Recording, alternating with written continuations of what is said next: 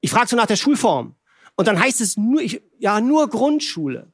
Da denke ich, nur Grundschule? Du arbeitest nur mit 30 Schülern, die nicht schon vordifferenziert sind in Leistungen und aus äh, 40 verschiedenen Ländern kommen? Nur Grundschule?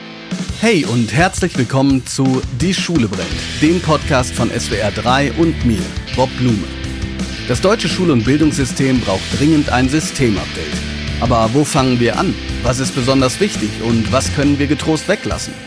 Ich bin Bob Blume, Lehrer, Autor und Bildungsinfluencer.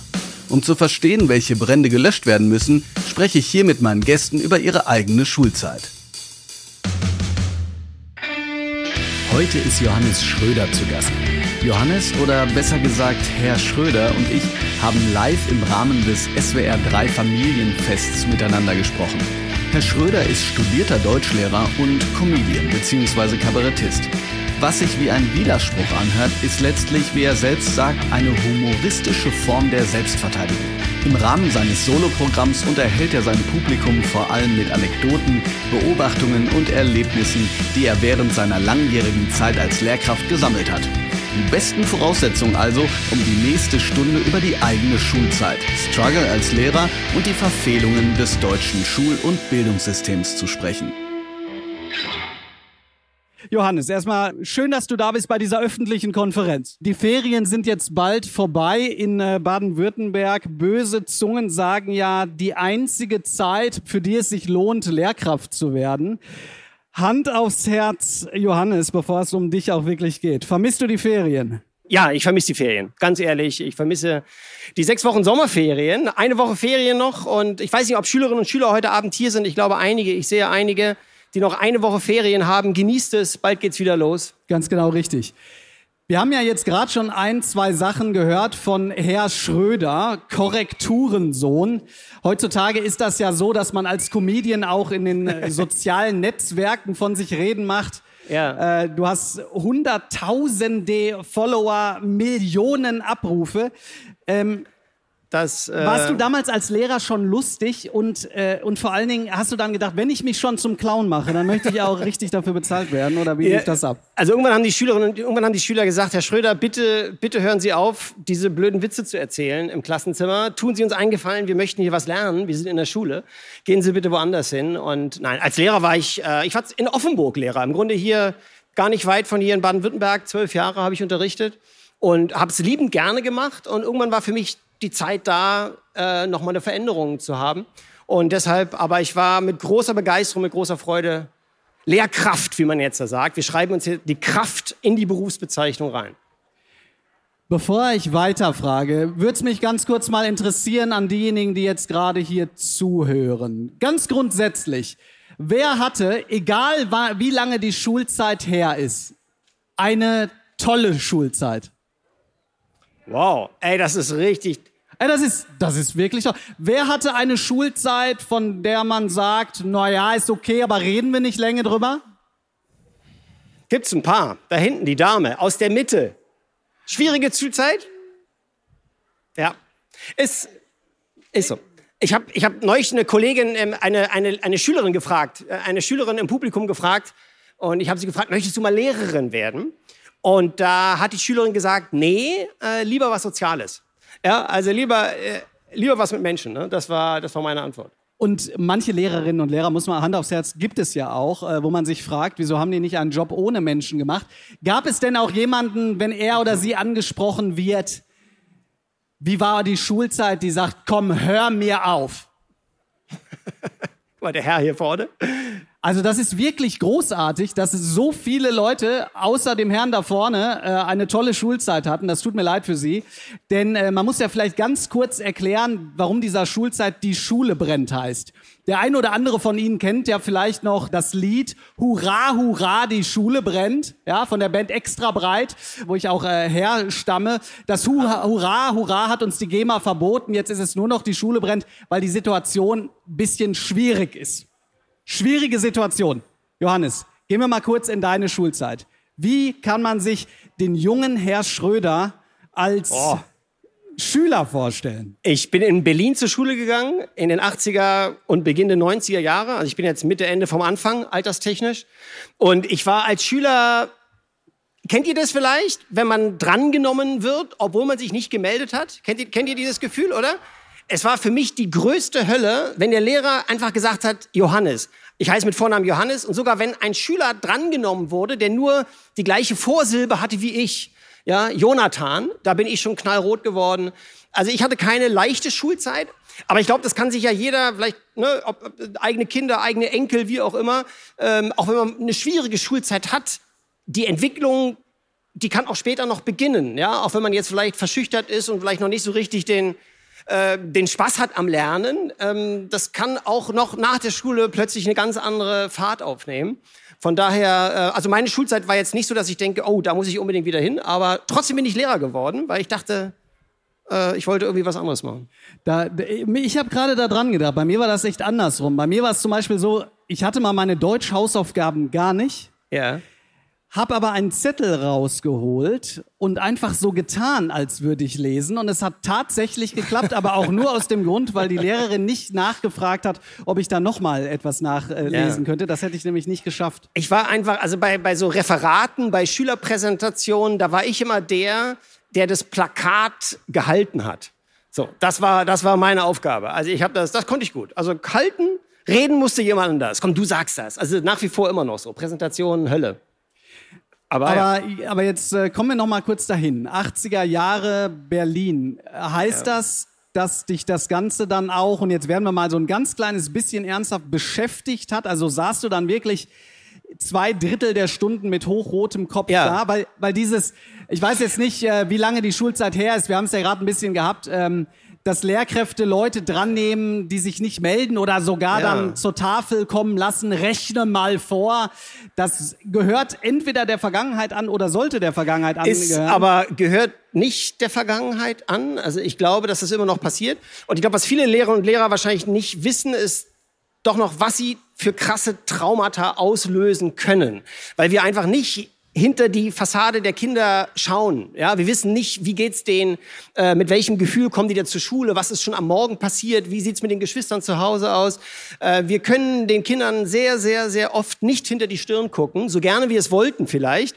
Und da ja, müssen wir uns im Grunde als Lehrer immer nur wieder jeden Tag neu sagen, so was, was ist mit dem Kind los, was könnte hier zu Hause alles schon passiert sein. Aber das ist natürlich nicht möglich immer.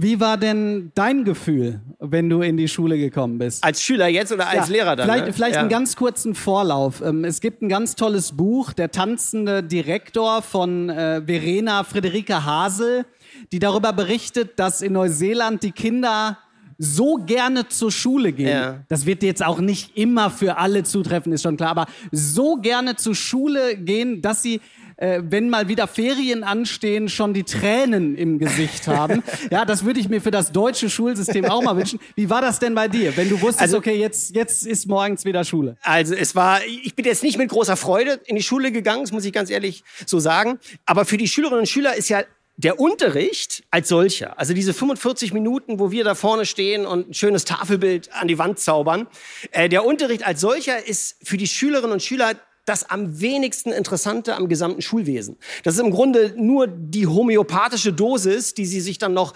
alles drumherum ist für die Schüler viel interessanter. Der Weg zur Schule, der Weg zurück, ja, der, der, der, das Zettelchen, was einmal unterm Tisch durchgereicht wird, alles ist interessant, aber nicht der Unterricht. Also das gesamte Sozialgefüge ist für die Schüler tausendmal so interessant, wie was da jetzt am Ende irgendwie äh, an der Tafel steht. Und äh, das darf man irgendwie nie vergessen. Für die Schüler ist mit, ich habe mal so gefragt, was ist für die Schüler das Wichtigste? Das ist die Zugehörigkeit. Zu wem gehe ich? Meine Peer Group, meine Freunde. Treffe ich die wieder nach sechs Wochen äh, Schule, äh, Ferien? Das ist tausendmal so wichtig wie alles, was wir da an die Tafel schreiben. Du hast gerade von dieser Begeisterung gesprochen. Gab es Lehrkräfte, weil du ja quasi mittlerweile ist es dein Beruf, Leute zu begeistern. Das war er vorher auch, aber die mussten, mittlerweile dürfen sie sich entscheiden, die müssen nicht zu deinen Shows kommen. Gab es Lehrkräfte, an die du dich erinnerst, die dich begeistert haben oder die ja. dich mitgerissen haben? Und wenn ja, wie haben die das geschafft? Äh, sogar ein Physiklehrer, der hat eigentlich immer nur eine halbe Stunde seinen Versuch aufgebaut. Ne? Der kam dann mit einem Wagen rein und hat dann so ein Pendel aufgebaut und das hat er mit so viel Liebe gemacht, mit so viel Freude an der Physik, dass das schön war, dem zuzugucken. Ne? Es war für mich optisch, es war nicht so verbal, sondern es war eher so, da passierte immer was. Und er hatte eine genuine Liebe für sein Fach und daran, daran denke ich immer noch sehr, sehr gerne zurück. Es gab noch einen Religionslehrer, der hat wirklich richtig mit einem geredet. So, der hat uns angeguckt. Der wusste nach der ersten Stunde alle unsere Namen. Und da habe ich so gedacht, so, wow, Moment, der, der durchbricht hier gerade so eine Mauer der Kommunikation und, und, und, und, und merkt sich Dinge vom Vortag oder von der Vorwoche und fragt einen, wie es einem geht. Und dann dachte ich so, der ist anders, so als die, als die anderen. Das sind, das sind so Erinnerungen, die ich habe, die, die sehr prägend sind. Ich denke, jeder von uns erinnert sich an eine Lehrerin oder Lehrer von früher, irgendwie so, wo was hängen geblieben ist. Und meistens ist es nicht jetzt die binomische Formel oder die adverbiale Bestimmung des Ortes, sondern es ist irgendeine Art dieser, dieser Lehrerin oder dieses Lehrers, die, die sich irgendwie eingeprägt hat. Ich sage immer, wenn es dazu kommt, sage ich auch mal, äh, wenn man weiß, dass die Lehrkräfte von früher, die einen geprägt haben, äh, noch irgendwo leben, wenn es noch eine Mail ja. gibt, ruhig mal eine Mail schicken. So ein kleines Danke, ob es egal nach einem, nach fünf oder nach 15 Absolut. Jahren ist, kann so eine Lehrkraft durch Wochen äh, äh, des, äh, der, der ja. Schwierigkeiten bringen. Also ruhig mal den Lehrkräften Danke sagen, insofern sie natürlich auch toll waren. Bevor wir zu ganz speziellen Kategorien dieses ja, Podcast kommen, bei dem Sie ja jetzt hier äh, bei sind. Äh, wie bist du eigentlich dann von Berlin nach Freiburg gekommen? Das ist ja jetzt genau, auch nicht hab, direkt auf dem Sprung. Äh, ich bin, ich wollte von Berlin, also ich habe erstmal mein 3,0 Abitur aus Berlin gemacht, ja, bam, also richtig gut. 3,0 Abitur aus Berlin, ungefähr so viel wert wie ein bayerisches Seepferdchen. Und dann habe ich gesagt, das nehme ich und gehe an den Bodensee zum Zivildienst. Das ist ja damals 15 Monate war das eine wunderbare Zeit, wenn man noch nicht wusste, wo es beruflich hingeht, dann konnte man einfach mal 15 Jahre was ganz was anderes machen. Da habe ich am Bodensee in einem Heim für Mehrfachbehinderte gearbeitet, die wunderbarste Zeit aus dem aus dem Berliner, ja, aus der Berliner Gräue, aus der Grauheit der Stadt an den Bodensee. Das war für mich ein Traum und von da dann nach Freiburg zum Studieren. Lehramt, ne, Referendariat danach das Referendariat, muss ich hier sagen, ist eine traumatische Erfahrung. Ich weiß nicht, ob Junglehrerinnen oder Junglehrer da sind. Und nach da hat sich eine gemeldet. Traumatische Erfahrung im Referendariat oder tolle Zeit? Wo ist, die, wo ist die Junglehrerin? Darf ich fragen? Bist du Referendarin? Du bist jetzt fertig. Gib mal einen Applaus für unsere Referendarin, Leute. Eine Junglehrerin. Darf ich fragen, wie du heißt? Janine. Janine. Also die Referendare, die befinden sich ja in der pädagogischen Nahrungskette, Janine, noch hinter den Einzellern aus der Biosammlung. Ne? Das ist eine schwierige Zeit, danach wird's besser. Vertrau mir.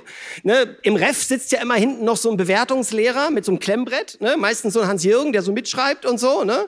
der dir dann danach sagt, ja hier, äh, hier fehlt aber der methodisch-didaktische Übergang und so weiter. Und danach, wenn du deine eigene Klasse hast, dann kannst du erst eine Beziehung aufbauen. Das kannst du nicht, wenn da hinten einer sitzt und mitschreibt. So ging's mir. Ne? Erst wenn du deine eigene Klasse hast und sagst, so jetzt machen wir, machen wir das so, wie es uns gefällt, dann, dann geht's. Also freu dich drauf.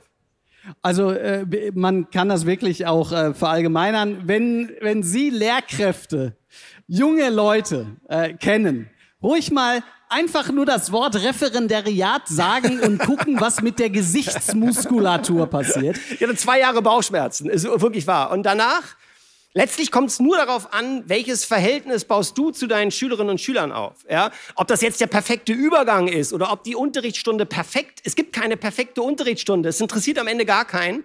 Solange du eine Beziehung hast, solange du die Kinder anschaust und sagst, so hier, äh, für euch mache ich das und mit uns haben wir eine gute Zeit, dann kann der Unterricht, wie in meinem Fall, richtig schlecht sein. Kommen wir zu den sogenannten Kategorien. Kategorien ja. sind in diesem Podcast äh, wiederkehrende kleine Impulse und der Gast sagt dazu dann einfach, was ihm oder ihr spontan dazu einfällt. Hau Die raus. erste Kategorie. Ja. Take a break. In der Pause. Oh, in der Pause. Ich nehme mal an, es ist die große Pause gemeint, oder? Ja, in der Pause bereiten wir natürlich den Unterricht für die nächste Stunde vor. Ne? Ähm, ja, als Schüler meine ich natürlich. Also als Schüler. Ja, als Schüler Raucherecke. Raucherecke. Ja, also ich war natürlich nicht bei den coolen Jungs. Ich habe natürlich nur rübergeguckt, wo die sind. Ne? In der Pause. Ich habe Vokabeln gelernt. Ich habe, äh, ich habe, ähm, ich war, ich war so ein Tisch, Tischtennisplattentyp. Das war meine Ecke. Als Schüler musst du wissen, wo du hingehörst. Okay. Ja? Ich war Tischtennisplatte und äh, dann gibt's natürlich die coole. Die Raucherecke ist natürlich, äh, aber der Schulhof ist ein interessantes Biotop. Das ist wirklich ein Biotop und äh, es ist tatsächlich so, dass äh, an den bestimmten Punkten die be bestimmte Menschen dann auch stehen. Das ist tatsächlich so. Es gibt übrigens nichts, was ich unangenehmer finde, als äh, so eine Pausenaufsicht an einem Ort, wo äh, man gesehen Ja. werden kann von Ja, allem und die ja. ganze Zeit so tun muss, als hätte man tatsächlich eine Rolle. Aber das nur nebenbei. Kommen wir zur nächsten Kategorie. Die Klassenfahrt. Oh, geil. Klassenfahrt Beste. Ruf mal rein, wo wart ihr auf Klassenfahrt? Erinnert euch mal eine Sekunde, wo ging eure schönste, spannendste Klassenfahrt hin? Ruft mal ganz laut rein, wo wart ihr? Nordsee? Berlin? Bayerischer Wald, wer bietet mehr? Berlin? Wien? Na, sans kommod. Schon, wo ging's noch hin bei euch? London. Was glaubt ihr, andere Frage, was glaubt ihr, ist das beliebteste Klassenfahrtziel für die Schülerinnen und Schüler von einer zehnten Klasse? Spanien? Amsterdam? ja, genau, Anne-Frank-Museum. Nein. Ja, neulich rief jemand rein, Weimar. Weimar. Ja, ehrlich gesagt glaube ich, mit Amsterdam, das ist nicht mehr so lange, wenn man Dubai. Äh, äh, bald kann ja sozusagen jeder Cannabis-Clubs gründen, dann Ja, braucht man nicht mehr Ja, so weit ja. wegfahren.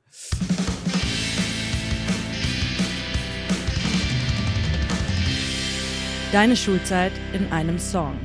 Oder deine Schulzeit in einem Buchtitel. Unterm Rad. Jetzt muss man ja ganz kurz dazu sagen, wer kennt das Buch noch? Unterm Rad, Hermann Hesse. Ah ja. Nee, also doch mindestens äh, zwei Prozent aller Anwesenden, aber die Hörer wissen das nicht, die, das wird rausgeschnitten, also sage ich einfach mal 12 Prozent. Unterm Rad tatsächlich. Ja, also, weil es eine schwierige Zeit war. Aber ich habe gerade hier so ein, kennt ihr noch diese gelben Reklamhefte? Ist geil, oder? Oh, Reklam, da zuckt ist, das Publikum zusammen. Ja, schön. Ich habe ein paar dabei, wer welche, wer noch mal schnuppern möchte, wie das riecht alleine schon. Das ist, der hat ja unglaublich viel geschrieben, der Reklam. Ja, er hat ja Regalmeter rausgehauen, das war ja Wahnsinn. Also wer, wer Interesse hat, Reklambücher ist, die Schüler lesen natürlich das eventuell nicht mehr komplett durch. Ne? Verlassen wir jetzt diese Kategorien und kommen sozusagen immer näher an äh, die thematische Besprechung. Allerdings vorher, wir haben ja beide in Freiburg Englisch und Deutsch studiert. Ja. Ich muss das jetzt mal so sagen. War es 1993 auch schon so geil wie 2003? Ja, definitiv. Studienzeit äh, war, war, ja, war eine spannende Zeit, aber es kann, äh, definitiv. Also da, ich habe auch schon ein bisschen unterrichtet, Janine, ne? Ich habe immer mal in so Klassen so reingeschnuppert, um zu gucken, will man das überhaupt? Man studiert ja als Lehrerin oder Lehrer, studierst du ja zehn Jahre, ne? machst irgendwie Althochdeutsch und Altenglisch, keine Ahnung, und dann stehst du plötzlich vor einer sechsten Klasse. Das eine hat mit dem anderen nichts zu tun. Also ich glaube, dass meine Kenntnisse über Altenglisch mir jetzt mit so einer zehnten Klasse bei Listening Comprehension nicht unbedingt geholfen haben. Deshalb rechtzeitig einfach in die Klassen reingehen und das habe ich, habe ich in der Zeit schon gemacht. Genau, ich ja. saß auf einem Steine und dachte Bein mit Beine. Ja, Walter von der Vogel- von der Vogelweide, Walter von der- mittelhochdeutsches Original, ja. Wie schön du das rezitieren kannst, Bob, das, ist, das können nicht alle. Ja? Darauf satzt ich den Ellenbogen, ich hätt in meiner Hand gesloggen. Ja gut, als Deutschlehrer muss man ja auch so äh, äh, Mittelhochdeutsch, das eine Leute. oder andere sich dann merken. Dann bist du aber tatsächlich Lehrperson geworden. Jetzt möchte ich mal kurz was zitieren. Zitiere, hau Und raus. zwar äh, gibt es heutzutage, ich weiß nicht, ob Sie das wissen, es fehlen ja 80.000 bis 130.000 Lehrkräfte bis zum Jahre 2035. Ich wiederhole die Zahl nochmal. 80.000 bis 130.000, wobei das Kultusministerium sagt 30.000, aber keiner weiß so genau, wo die ihre Zahlen herhaben. Bitte rausschneiden an die Regie später. So, jedenfalls äh, gibt es also wirklich Lehrkräfte-Aussteigerprogramme. Ja, auch wenn Sie es nicht glauben, das sind sozusagen äh, Berater, die dann Lehrkräfte aussteigen lassen. Und Ja. eine hat mal auf Twitter, als dieses Netzwerk noch, äh, ich sag mal, benutzbar war, geschrieben, das ist jetzt vor allen Dingen für alle Harry Potter äh, Anhänger. Korrektur fühlt sich an wie der Kuss eines Dementors. So als würde einem jedes Glücksgefühl, jede Hoffnung und jede gute Erinnerung abgesaugt, bis man glaubt, nie wieder glücklich sein zu können. Das Kurz, ist das Zitat. Herr Schröder, kannst du das bestätigen und erklär mal kurz, wie es sich anfühlt, 30 Deutscharbeiten von Achtklässlern zu korrigieren? Das ist sehr. Janine, was sind deine Fächer? Mathe und BWL, da hast du es gut. Ne? Mathe musst du nicht so viel korrigieren. Ähm, Mathematik bei mir hätte ich nie machen können. Mathe Hölle bei mir. Also die Grundrechenarten gingen noch, aber ja, dann ging es in die Brüche. Ich habe ähm, Deutsch und Englisch sind ja auch, ist ja auch dein Fach, also da muss man halt wahnsinnig Korrekturstapel. Es war ein Leben am Korrekturrand der Gesellschaft. und ähm, für mich war das schwierig. Diese, vor allem die Frage ist, macht das überhaupt Sinn? Macht es Sinn, wenn wir den Kindern ein Heft zurückgeben, wo nur irgendwas in Rot steht? Das ist ja die Hölle. Die sehen das, das ist ja wie ein, wie ein Stich ins Herz im wahrsten Sinne des Wortes. Also wir bewirken damit nichts. Das ist das Schwierige. Ja? Wir müssen mindestens noch die Farbe Grün mit dazu nehmen oder irgendwie. Ich habe mal dann mit Rot und Grün und korrigiert und dann habe dann beobachtet, wie reagieren die Kinder darauf, wenn die etwas zurückbekommen, wo mit Grün die schönen, die guten Stellen markiert wurden. Und die Augen, die suchen erst das Grüne. Wo ist das? Wo ist die gute Rückmeldung? Da. Da ist ein Smiley. Da ist ein grüner Smiley. Das wollen die sehen. Was war gut?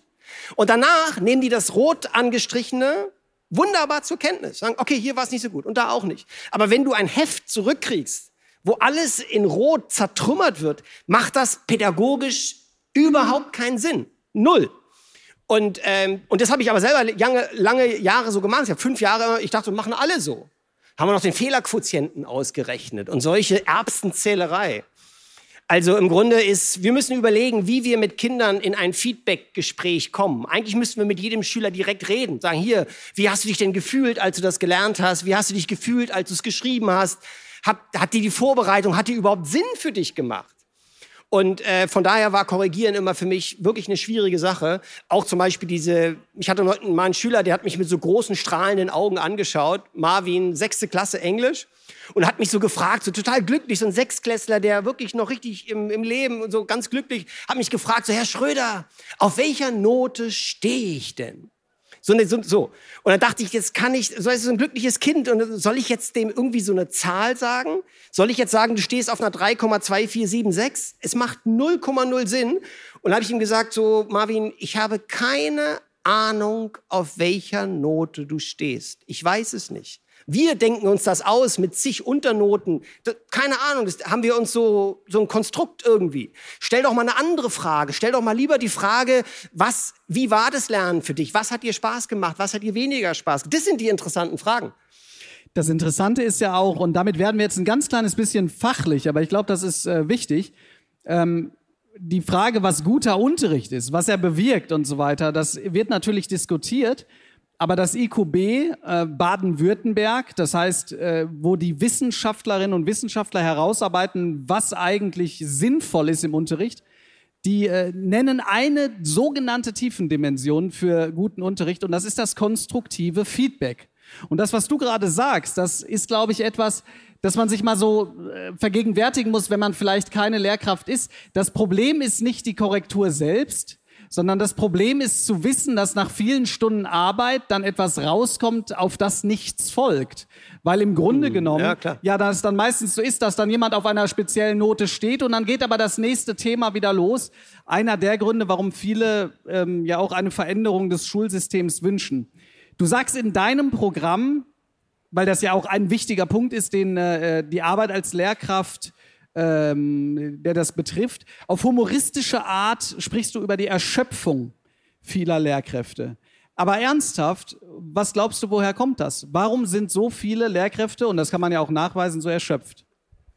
Äh, ich glaube, als ich als ich Lehrer war vor zehn Jahren ungefähr, da war ein großes Thema von G8 zu G9, äh, von G9 zu G8 der Wechsel. Das war ein riesiges, es hat zwei Jahre gebraucht in den Lehrerkonferenzen, bis wir das geschnallt haben. Dann kam ähm, natürlich das Thema Integration, das Thema Inklusion kam noch oben drauf. Und dann kam noch die Corona-Krise, dann kam noch die Digitalisierung oben drauf. Also das hat sich sehr einfach, ja, hat sich sehr, sehr stark vermehrt, ohne ohne dass man da letztlich einen spürbaren Ausgleich ähm, äh, dafür bekommt. Also einfach die Zunahme der gesellschaftlichen Themen, die auf die Schule abgewälzt werden, ähm, ja, das ist, das ist sicherlich der Hauptgrund. Und jetzt haben wir aber gleichzeitig hier eine Junglehrerin sitzen, das finde ich immer wichtig zu betonen, ähm, auch wenn die Ministerien merkwürdige Arten haben, äh, den Lehrkräftemangel mit äh, Plakaten zu bekämpfen. Der Job als Lehrkraft ist oftmals ja auch unglaublich sinnstiftend, wirkungsmächtig. Das macht Spaß. Ähm, und du hast selber äh, ja eine Theater AG geleitet und ich gebe zu, ich bin jemand, ich äh, überhöhe das immer, weil man sich das so vorstellen muss, dass heutzutage ja viele Leute sagen, den, den jungen Leuten, denen wird überhaupt keine Leistung mehr abgefordert, die werden alle schwächlich und verweichlicht und so weiter. Und ich würde da entgegenhalten, äh, dass Leistung nicht zwangsläufig bedeutet, zu einem, zu einer vorgefertigten Frage die vorgefertigte Antwort zu haben, sondern sich so für etwas zu begeistern, dass man äh, sozusagen schier viel mehr macht, als man eigentlich machen müsste, weil einen das Ganze so interessiert. Und das erlebe ich in Theater sehr häufig. Ja. Kannst Also- du das bestätigen an der Ja, Stelle? voll, vollumfänglich, voll und ganz. Äh, in der Theater AG, ich habe das hier im Open-Gymnasium in Offenburg äh, ungefähr acht Jahre geleitet. Und da verabreden sich Schüler und Lehrer, ein Projekt auf die Beine zu stellen am Ende vom Schuljahr. Im Mai, Juni, Juli war es immer. Und das Einzige, was zählt, ist diese Verabredung. Wir machen am Ende eine tolle Veranstaltung. Da gibt's Essen, da gibt's Trinken, da gibt's die Theateraufführung, da gibt's irgendwie noch ein bisschen was drumherum und so weiter. Und das ist das Einzige, was zählt. Es ist völlig egal, welche Noten diese Schülerinnen und Schüler hatten. Es ist völlig egal, wie die jetzt da äh, sonst im Schulleben dastehen, welches Image sie haben und so weiter. Das war uns auch als Lehrern völlig egal. Sagt, Hauptsache, du bringst dich hier mit deiner AG ein. Und dann kommt der kleine Fünfklässler und hat eine Idee und arbeitet zusammen mit den 13-Klässlern und jeder findet seine Nische. Und das Spannende war, dass wir vor jeder Aufführung, das war Gesetz, gab es immer eine Krise. Und zwar so eine Woche vorher oder einen Monat vorher. Ah, Gott, das ist so krass. Da war die, die, die, die, die, die Hauptdarstellerin war dann irgendwie Wochenende in London oder plötzlich waren sie weg. Es gab immer eine riesige Krise, technisch oder von den Requisiten. Und das Spannende ist, was dann passiert, ist, dass die Schülerinnen und Schüler finden immer eine Lösung. Immer. Und selbst, und das waren so eine Momente, wo ich dachte, okay, wir müssen absagen. Wir müssen, dieses Mal müssen wir die Veranstaltung absagen. Es geht nicht. Es ist alles. Und in dem Moment, wenn die Schüler spüren, dass hier gerade, sage ich mal, danke, äh, ich, mach, ich heb's auf. Mir ist mein Reglerheft runtergefallen. Wenn die Schüler spüren, hier ist gerade eine richtige Krise, dann kommen die aus der Verdeckung heraus. Ich nenne das immer so das pädagogische Vakuum.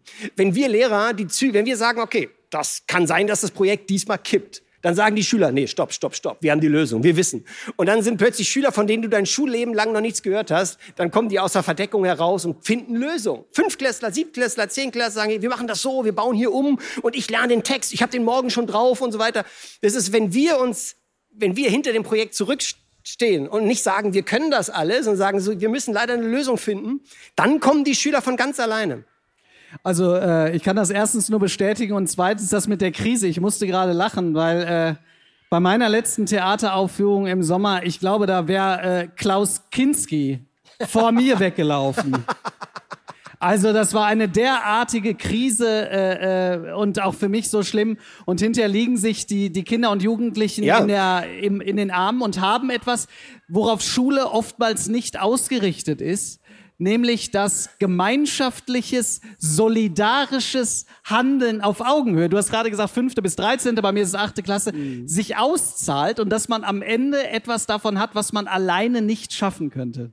Ja, Schüler sind danach 10 Zentimeter größer. Ne? So, wenn du so einen Fünftklässler nach einer Premiere dir anguckst, dann denkt er erstmal erst, der King, irgendwie ganz süß so, aber die haben diese Schwelle der Aufregung durchstoßen. Die haben gesagt, nee, wir gehen da jetzt auf diese Bühne und danach stehen die anders vor einem. Das ist ganz, ja, richtig sichtbar. Ich habe, äh, um jetzt das Thema mal ganz deutlich zu schwenken, einen Kollegen, den äh, wir, wir verstehen uns gut und der sprach mit leuchtenden Augen davon, dass er bei dir im Humorprogramm war. Und das hat mich gewundert, dass er mit leuchtenden Augen davon sprach. Der ist nämlich Sportlehrer. Ah, die bildungsferne Spaßgurke aus der Turnhalle. Gib's mir. Äh, Genau, genau. Ich mag und da dachte ich, Sportlehrer. und da dachte ich, also äh, wenn die nicht sauer auf dich sind, dann hast du irgendwie was richtig gemacht. Pass auf, jetzt eine ganz schwierige Frage. Ja. Ganz schwierige Frage. Ja, haus raus. Welche Klischees über Lehrkräfte stimmen denn? es stimmt natürlich was, also man kann gegen Sportlehrer sagen, was man will.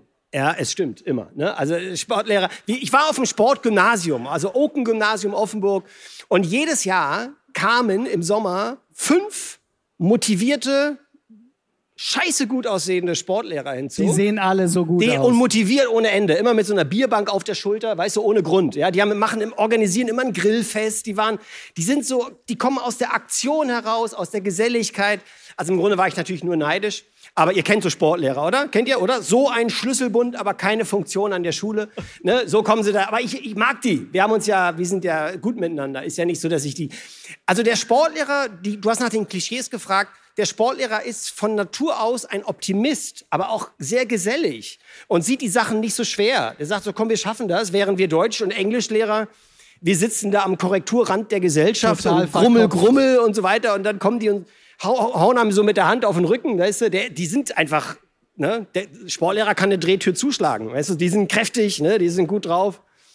Aber da muss man was dazu sagen. Ähm, an alle Sportlehrerinnen und Sportlehrer, die äh, wütende Mails vorbereiten. Ich habe in meinem Referendariat mal äh, hospitiert, nennt sich das ja. Dann geht man in den Unterricht von anderen Menschen. Und ich war im, in der Sporthalle mit einer achten Klasse für eine absolut. Stunde oder anderthalb. Ja, ist Hölle. Und danach habe ich für immer Absolut. aufgehört, über Sportlehrer Witze zu machen, weil ich dachte, nach diesen zwei Stunden würde, könnte man wirklich nur vormittags arbeiten und das Geld äh, würde trotzdem nicht Es ist, auch, es ist auch einfach pädagogisch höchst sinnvoll. Also diese, diese, äh, äh, was da, was da geleistet wird. Also ich will das überhaupt nicht. Äh, es ist ein bisschen unfair, was ich sage. Aber der Herr, eine Also Sie Frage? haben es alle gemerkt, er hat sich rausgeredet, es gibt keine Klischees über, über Lehrkräfte. Pass auf, vieles in deinem Programm, übrigens ruhig mal äh, googeln auch, Herr Schröder Korrekturensohn oder Instagrammatik. Es gibt ganz, ganz viele ganz tolle und witzige Videos, aber jedenfalls, da sind ja auch politische Forderungen oftmals drin. Zum Beispiel die Forderung nach äh, gleicher Bezahlung von Grundschullehrkräften, Ablehnung von Noten. Zunächst mal könntest du ähm, dir aus dem Stegreif aufzählen, was dir noch einfiele, Also- was man was man machen könnte. Also was was du aus deiner äh, aus deiner Vergangenheit als Lehrer verändern Ja. wollen würdest. Sehr gerne. Also eine Sache, die mir ähm, bei meinen Veranstaltungen wirklich eins zu eins so auffällt, und ich, ich, ich beschreibe das, ist ganz simpel. Ich frage, oder auch so, nicht nur bei den Veranstaltungen, sondern wenn ich so im Alltag so mit Lehrerinnen und Lehrern rede, dann frage ich so, ja, keine Ahnung, Janine, egal wie sie heißen, frage ich sie, wo unterrichtest du denn? Und dann kommt folgende Antwort, nur Grundschule. Ich frage so nach der Schulform. Und dann heißt es nur, ich, ja, nur Grundschule. Da denke ich, nur Grundschule? Du arbeitest nur mit 30 Schülern, die nicht schon vordifferenziert sind in Leistungen und aus äh, 40 verschiedenen Ländern kommen? Nur Grundschule? Ich müsste sagen, ich unterrichte nur Gymnasium. Weil ja, also weil ich habe, ich habe die, ich, ich mache, ja, ich mache nur Gymnasium. Die sitzen alle schon brav da, ja, der Marvin und der fragt nach seiner Note und so weiter. Die sitzen alle vorstrukturiert und das müsste ich sagen. Also diese diese Einschätzung von Bildung, dass Grundschule nur Grund, nur weil es da vielleicht ein anderes Bildungsniveau oder weil man nicht so lange studiert hat, das spielt überhaupt gar keine Rolle. Wir müssen die Kinder dort, also gerade in dem, in, sogar auch die Erzieherinnen und Erzieher müssen wir dort einschließen. Kennt ihr einen Architekten, der schon mal gesagt hat, äh, wisst ihr was, das Fundament ist nicht so wichtig.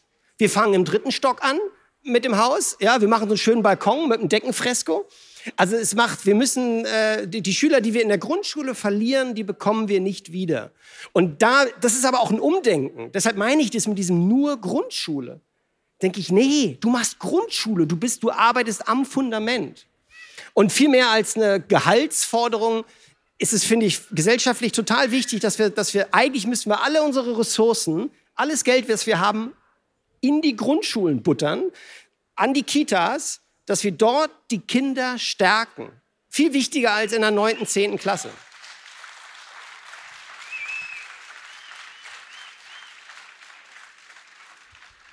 Und letzten Endes ist es so, dass äh, das, was du sagst, auch empirisch belegt ist. Ja? Äh, vor zwei oder drei Folgen im Podcast Die Schule brennt hat der Soziologe Aladin Elmar Falani, es werden schon Witze gemacht, dass ich in keinem Podcast auskomme, ohne den einmal zu erwähnen, Ja, ist gut, dass äh, du ihn gesagt, erwähnst. dass ähm, wir dann ein Problem bekommen, wenn wir das Geld nicht in den frühkindlichen Bereich und die Grundschulen äh, pumpen. Ja. Und das andere Interessante ist, dass ja dort die Kinder und Jugendlichen jetzt auch sind, die dann acht Jahre später anfangen zu studieren und die letzten Endes Mhm. dafür sorgen, dass wir als Gesellschaft auch weiter funktionieren. Also diese, diese Wertschätzung der, der Grundschulen. Ich habe normalerweise hier eine These immer am Ja. Ende an, an den Gast, also wenn es langsam Richtung Ende geht.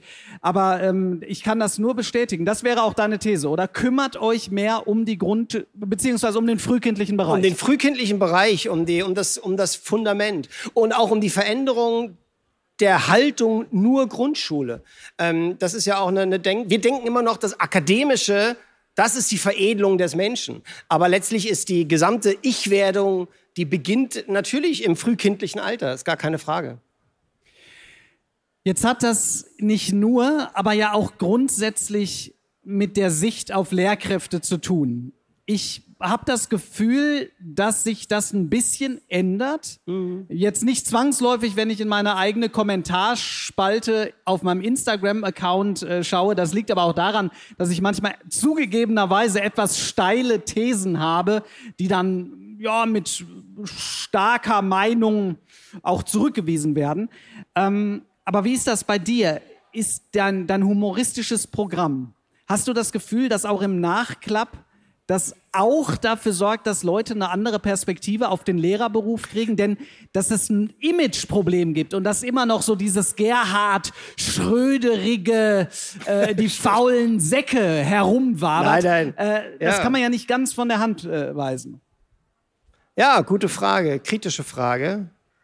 Ich gebe diese Frage zurück an die Klasse. nein. Ja, genau. Äh, nein, nein, nein, nein, nein, nein, nächste ich will unbedingt darauf Referat darüber.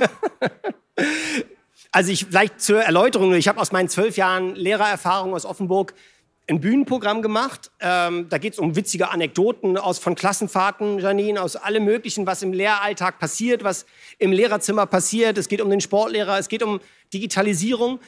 Ähm, das Wichtigste für mich ist aber immer, dass wir uns über den Beruf freuen, dass wir den feiern. Also am Abend ist es immer, wir feiern äh, den, den Beruf des Lehrers und, und da haben wir einfach gemeinsam den, ja, gemeinsam Spaß dran. Und äh, jeder macht mit, jeder kommt mit seinen Geschichten. Es wird auch immer reingerufen und ein Sportlehrer ist auch immer mit dabei. Da habe ich meine Referenten, ich habe Schülerinnen und Schüler mit dabei. Und wir haben einfach generationsübergreifend einfach einen Spaß am Thema Schule und äh, freuen uns darüber. Ähm, dass es natürlich auch mal Leute gibt, die sagen, ja, jetzt hast du hier aber den Sportlehrer fertig gemacht, dann sage ich, ja, zu Recht. Nein, das gibt's natürlich, aber es wird jetzt nicht äh, so sehr einem einen Strick Nee, aber, aber jetzt mal ernsthaft, hattest du das schon mal, dass so ein äh, St- Oberstudiendirektor zu dir hingegangen ist und gesagt hat, Herr Kopfschüttelnd. Schröder, also was Sie jetzt hier äh, gesagt haben, das verbitte ich mir zu Ja, auf jeden Fall. Ich hatte äh, so, so einen älteren Herrn in der ersten Reihe mit seiner Gattin und der hat, ich habe dann so die ersten halbe Stunde vom Programm und der hat immer einfach nur ganz langsam den Kopf geschüttelt. So gesagt, das kann, und der war auch in der zweiten Hälfte dann weg. Also dem hat es scheinbar überhaupt nicht gefallen. Das passiert. Aber die meisten, Gott sei Dank, äh, fühlen, sich, fühlen sich da angesprochen und äh, ja, viele Referendarinnen, ne, Janine, ne? Bring, dein, bring deine Referendargruppe mal mit. Äh, da haben wir Spaß dran. Ja, das wäre überhaupt etwas, was mich jetzt tatsächlich noch mal interessiert. Du hast selber gesagt, dass für dich das Referendariat durchaus traumatisch war. ähm, was würdest du jungen Lehrkräften, die nicht gerade die Möglichkeit haben, Comedian zu werden und äh, auf die Bühne zu gehen, raten Ja. jetzt für die ersten äh, Also- ein, zwei Jahre? Also ich sehe das, ähm, man kann ja viel über das System immer me meckern, das Schulsystem und hier anklagen und dort prangern, anprangern und so weiter. Das wird letztlich im Alltag immer gar nicht so viel bringen, wenn wir uns so vergrämen mit den äußeren Bedingungen. Das, was wir immer können und das, was jede Lehrkraft, glaube ich, zu jedem Zeitpunkt immer können kann, richtig gutes Deutsch, ähm, ist sich selber immer wieder bewusst zu werden, ich kann bei dem Schüler oder bei der Schülerin den einen oder anderen kleinen Unterschied machen. Immer. Da kann, da kann schulsystemmäßig gerade die richtige Scheiße passiert sein. Du hast den schrecklichsten Stundenplan der Welt, wie auch immer. Aber wenn du dann das Kind siehst, den, den, den, den, den Marvin oder den Murat oder die wie auch immer, du kannst mit dem, du kannst das Kind jetzt motivieren und ihm einfach oder ihr ein gutes Gefühl geben über das, über das Schulwesen, über das Leben, über die Hausaufgaben, wie auch immer. Das kann einem nie jemand nehmen. Da kann es systemisch noch so katastrophal laufen. Diese Entscheidung zu sagen, ich freue mich auf die Kinder, die kann uns keiner nehmen. Und das ist das Coole an dem Beruf. Die Beziehung baust du selber. Die Beziehung baut hier kein System. Kein System der Welt, kein Schulsystem der Welt kann dir das abnehmen, dass du die Beziehung zu den Kindern baust, das kannst nur du selber. Und das entscheidest du beim Gehen, beim Hineingehen ins Klassenzimmer, wenn du die Klassenzimmertüre öffnest. Und ich hatte wirklich immer so ein kleines Mantra, äh, als es mir dann ja zum, zum Ende von meiner Schulzeit habe ich so gesagt, Moment, ich lege ich habe mich gefragt, bevor ich ins Klassenzimmer rein bin, habe ich mich gefragt, mit welchem Gefühl gehe ich hier ins Klassenzimmer rein? Und ich entscheide, mit welchem Gefühl ich da reingehe. Ich kann in der letzten Sekunde sagen, nee, stopp, ich freue mich auf die Kinder, weil die können natürlich am wenigsten. Die gucken da mit großen Augen und sagen so, komm, wir haben, das kann man, das kann einem niemand nehmen. Und das sage ich Junglehrern und Junglehrern. Du entscheidest, äh, wie du dich an dem Tag in der Schule fühlst.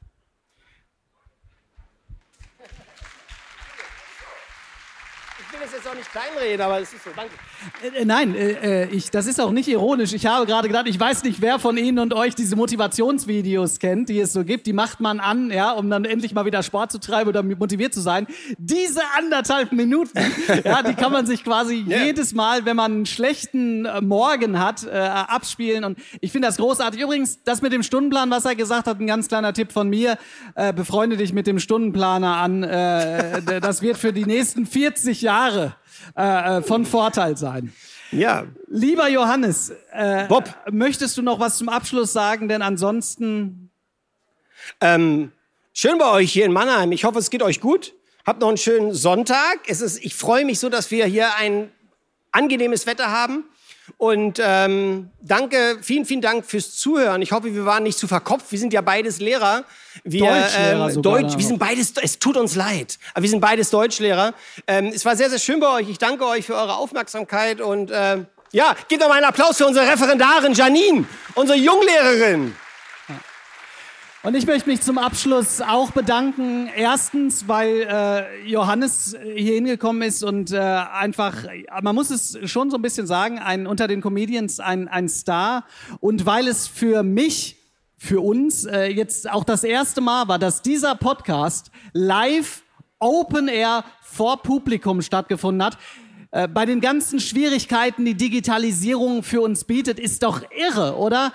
Man kann plötzlich sich mit Menschen treffen, man kann das ganze Gespräch dann auch hinterher nochmal hören, nochmal drüber reflektieren und vielleicht, vielleicht ein bisschen lernen. Vielen, vielen Dank dafür, dass Sie alle da waren und zugehört haben und einen fantastischen Tag Ihnen allen noch hier auf der Buga. Dankeschön. Vielen Dank. Die Schule brennt ist eine Produktion von Auf die Ohren, exklusiv für SWR 3. Redaktionelle Leitung und Schnitt Katharina Kern. Audiodesign Milan Fay. Und Postproduktion Milan Fay und Indus Gupta. Wenn dir diese Folge gefallen hat, freue ich mich, wenn du diesen Podcast abonnierst, ein paar Sterne vergibst oder sogar eine Rezension dalässt. Vielen Dank für deine Unterstützung.